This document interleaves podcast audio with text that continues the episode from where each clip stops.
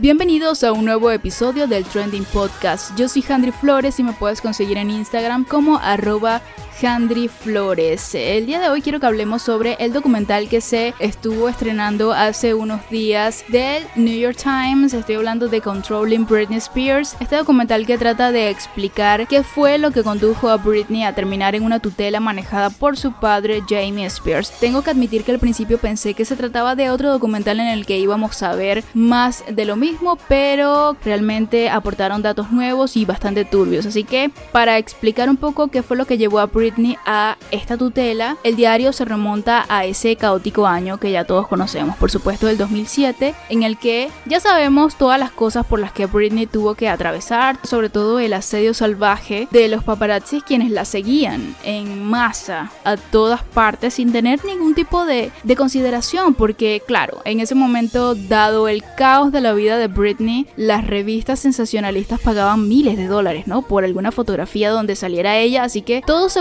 volvía una locura apenas ella ponía un pie fuera de su mansión. Pero más allá de eso, es importante recordar que Brit tuvo que pasar por todo ese drama sola. No había nadie que la apoyara, por eso la pudimos ver muchas veces quebrarse incluso, ¿no? En llanto, en medio de los paparazzis, en medio de la calle, porque básicamente no la dejaban vivir y no la trataban como un ser humano, sino como un objeto valioso al que había que fotografiar a como de lugar. Y el documental, como los otros que ya han salido, hace mención a los momentos más terribles de ese año y explica cómo la vida caótica de Brit fue la justificación perfecta para que pasara a ser tutelada por su propio padre al año siguiente, en 2008, cuando un juez se dio todos los derechos financieros y de cuidado de Britney al señor Spears, alegando por supuesto problemas de abuso de sustancias y de salud mental como ya todos sabemos. Ahora pasemos con lo que me pareció a mí personalmente interesante de este documental. Por ejemplo, me pareció muy interesante la explicación jurídica de Liz Day del New York Times sobre por qué una tutela no es en absoluto una figura jurídica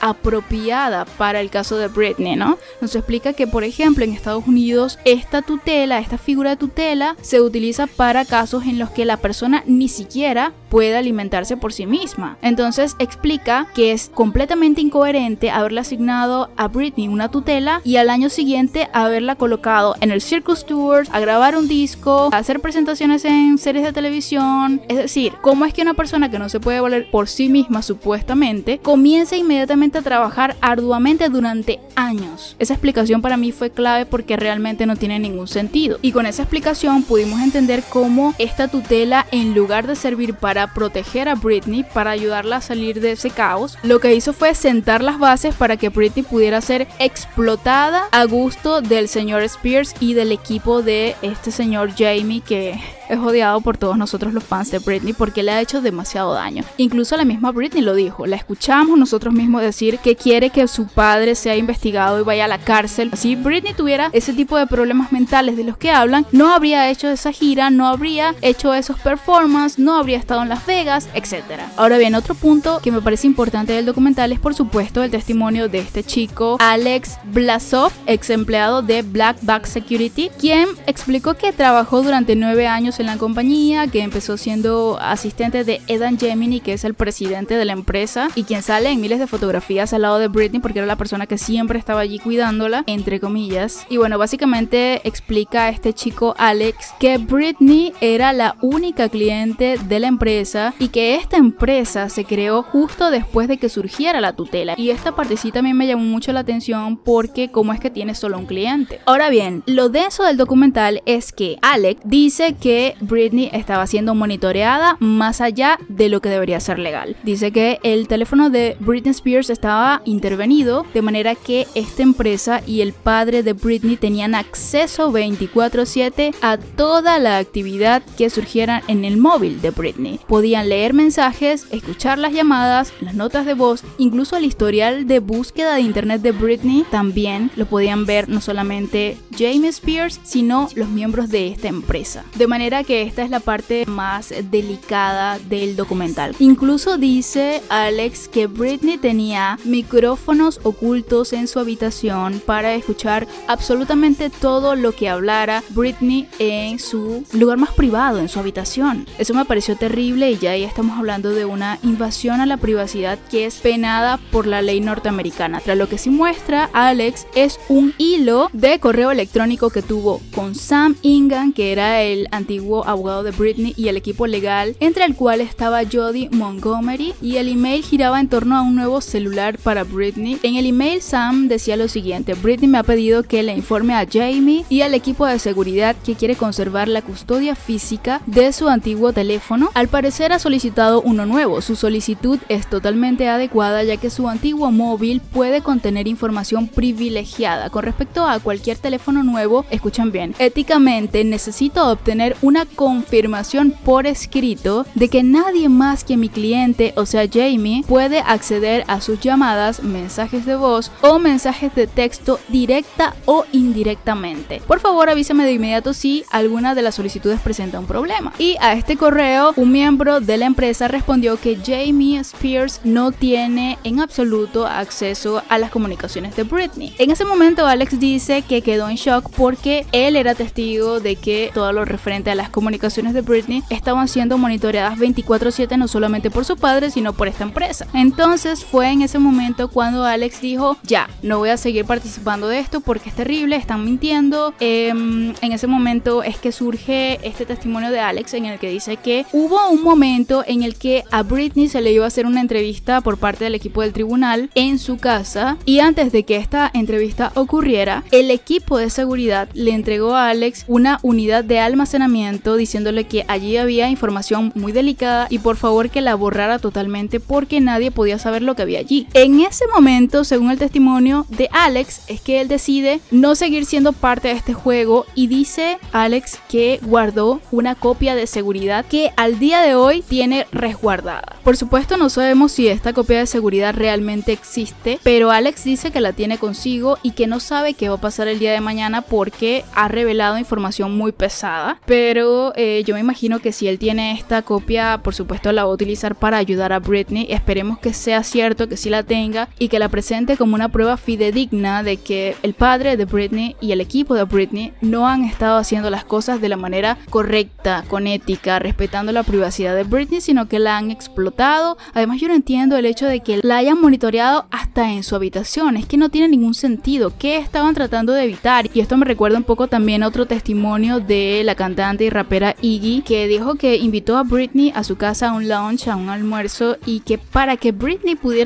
estar en ese almuerzo en su casa, todo el equipo de seguridad de Britney, es decir, la gente de Black Bag Security, tuvo que ir a la casa de Iggy y revisar absolutamente todo. A ella le pareció súper raro, pero tuvo que aceptarlo para poder almorzar una hora con Britney. Y por supuesto en el documental también se nombra y se hacen acusaciones bastante fuertes hacia Robin Greenhill, que es la directora de la empresa que se encarga de los asuntos comerciales de Britney. Y bueno, se muestra cómo esta mujer estuvo al lado de Britney en cada instante. Se hacen incluso acusaciones a esta señora Robin porque habían ocasiones en las que Britney quería sushi, quería ir a comer sushi y esta señora Robin Greenhill le decía que no podía comer sushi porque ya había comido y porque era muy caro. ¿Cómo se supone que esta señora con qué derecho le puede decir a Britney que es caro y que no? Britney es la princesa del pop. Ella tiene más de 20 años de carrera y se puede comprar lo que ella quiera. Básicamente, la pobre Britney ni siquiera tiene acceso a sus tarjetas de crédito y de hecho, esa es otra acusación que sale en el documental porque se dice que esta señora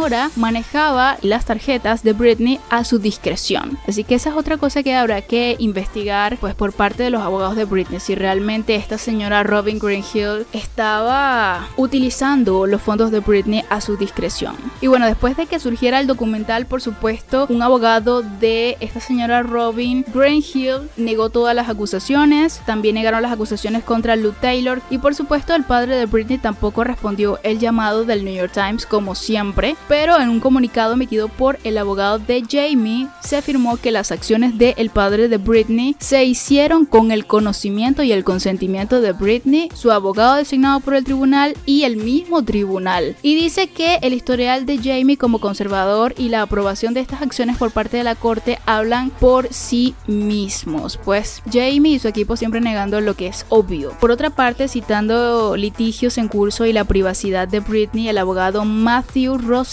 Rechazó una solicitud para entrevistar a Britney. Sin embargo, Matthew dijo que interceptar o monitorear las comunicaciones de Britney, especialmente las sacrosantas comunicaciones de abogados y clientes, representa una vergonzosa y conmovedora violación de los derechos de privacidad y libertades civiles. Además dijo que colocar un dispositivo de audio en el dormitorio de Britney sería particularmente vergonzoso y que tenía la intención de investigar de manera exhaustiva y enérgica estos asuntos. Yo de verdad que, que estoy por un lado impactada y por otro no, porque realmente los fans de Britney sabemos por todo lo que ha tenido que pasar desde aquel año, desde el 2007, incluso desde antes, ¿no? Ya desde antes Britney nos estaba dando señales porque ella en aquel momento, por allá por el 2004, quiso lanzar un disco en el que ella pudiera tener mayor libertad creativa. Ese disco que nunca salió, el Mona Lisa. Los fans sabrán de qué estoy hablando. Y bueno, el equipo de Britney nunca la dejó lanzar ese disco. Un disco en el que ella incluso hacía uso de su verdadera voz. No de la baby voice que estamos acostumbrados a escuchar, sino de, esa voz potente que tiene Britney porque Britney sí sabe cantar. Esas personas que dicen que Britney no canta no la han escuchado, amigos. Ustedes no la han escuchado. Tiene una voz potente. Así que incluso desde antes del 2007 Britney ya nos estaba dando señales de que estaba siendo sobreprotegida. Y lamentablemente Britney se ha visto en esta batalla sola. Incluso en el documental también se dice cómo el papá de Britney utilizaba a los hijos de Britney para chantajearla, para hacerla trabajar más. Obviamente a Britney la explotaron, la vieron como una mina de oro. Con decirles que eh, durante su residencia en Las Vegas, Britney recibía 2.500 dólares por solamente tomarse una fotografía y hablar 5 minutos con alguien. O sea, los meet and greets costaban 2.500 dólares por persona. Y al día podrían hacer, por ejemplo, 50 meet and greets con personas que quisieran pagar esta cantidad de dinero solamente por tomarse una fotografía y saludar en persona así de cerquita a Britney. Así que es terrible como estas personas, como su papá, pasó de protegerla, porque yo me imagino que en algún momento de la vida el padre de Britney la vio como su hija y no como una mina de oro y la quiso proteger, pero algo pasó en el camino que Jamie perdió los estribos y comenzó a ver a Britney como una mina de oro y listo, hay que explotarla al máximo. Y básicamente el papel de padre de Britney es terrible, está por el suelo, el papel del equipo, el papel del manager. Y bueno, la misma Britney lo dijo en esas declaraciones ante el tribunal, ella quiere que investiguen a su padre y lo metan a la cárcel, y no solamente a él, sino a todo el equipo, porque han hecho cosas indebidas. Y bueno, no puedo terminar este episodio sin hablar sobre el testimonio que dio Felicia, que fue ese momento emotivo del documental. Felicia, para los que no saben, fue la asistente personal de Britney Spears durante muchísimos años. Ella estuvo desde los principios de Britney, creo que hasta 2014, 2016. En el documental ella explica cómo Jamie la apartó, le dijo simplemente no vas al tour, Britney no te quiere ver. Y ella le dice que ok, que está bien, que no la va a ver, pero sí va a ir al tour. Y me llama la atención algo, y es que Felicia dice en un momento, Britney puede que haya estado molesta conmigo. Si Felicia dice eso, es porque entre Britney y Felicia efectivamente pasó algo, pero no da mayores detalles. Porque yo no voy a decir que alguien va a estar molesto conmigo sin haber un motivo, ¿no? Nadie se va a molestar con alguien sin motivos. Entonces que Felicia lanzara por allí ese detallito a mí me llamó la atención y me dejó con ganas de saber más porque creo que sí pasó algo, sí ocurrió algo entre Britney y Felicia. Eso no fue el centro del el testimonio, sino más bien como Britney eh, se le encuentra a Felicia durante ese tour en el que tenía prohibido Felicia ver a Britney. Se le encuentra, Britney le salta encima y le dice ¿dónde estuviste todo este tiempo? Felicia dice que con ese comentario de Britney se dio cuenta de que realmente ella no la apartó, ni era cierto lo que le dijo Jamie de que no la quería ver en el tour, que por favor se fuera. Ella dice que simplemente con eso se dio cuenta de que era una mentira y que las querían separar porque según Felicia, en algún momento ella comentó que si ella veía algo incorrecto o si Britney le decía que algo estaba pasando, ella no se iba a quedar de brazos cruzados. Eso es lo que ella dice que generó esta ruptura, este quiebre y esta decisión de apartarla del equipo de Britney. Finalmente le envía un emotivo mensaje que la quiere mucho, que la ama y que siempre la va a apoyar. Yo siempre he notado que Felicia es muy auténtica en lo que dice. Realmente es una mujer muy carismática y creo que los fans tenemos como cierta cercanía con ella porque, como dije, ella está con Britney desde sus inicios y siempre fue una persona muy cercana a Britney, le tenemos mucho cariño, así que yo también la percibo como una persona muy genuina. Creo que sus intenciones con Britney siempre han sido positivas. Pero bueno, ya veremos qué pasará porque se acerca la nueva audiencia de Britney, así que vamos a esperar qué, qué va a ocurrir. La audiencia va a ser el día de hoy. Voy a estar muy pendiente para traerles más información sobre qué habrá pasado en esta audiencia que se dice que va a ser decisiva. Finalizo diciendo que Britney va a ser libre. Estamos seguros los fans de que Britney va a poder liberarse de esta terrible tutela que la tiene en una prisión. Básicamente la tiene en una prisión, pero Britney va a ser libre y yo les digo que creo que es cierto que Britney se quiere retirar porque Britney ya está cansada. Ella ha dedicado mucho tiempo a estar en el escenario. Ella está trabajando desde que era niña y creo que se merece vivir una vida normal, esa vida que ella quiere vivir, esa vida sencilla, eh, esa vida de ser esposa, de ser madre, ella se lo merece. Así que si ella quiere renunciar al mundo del business, yo voy a ser la primera en apoyarla porque ya nos dio lo mejor. Britney nos dio los mejores performances, nos dio las mejores canciones, los mejores álbumes, así que Britney, estamos contigo. Amigos, esto fue todo por el episodio de hoy. Recuerden que me pueden conseguir en Instagram como arroba Handry Flores, Handry con H e Y y nos vemos en un próximo episodio.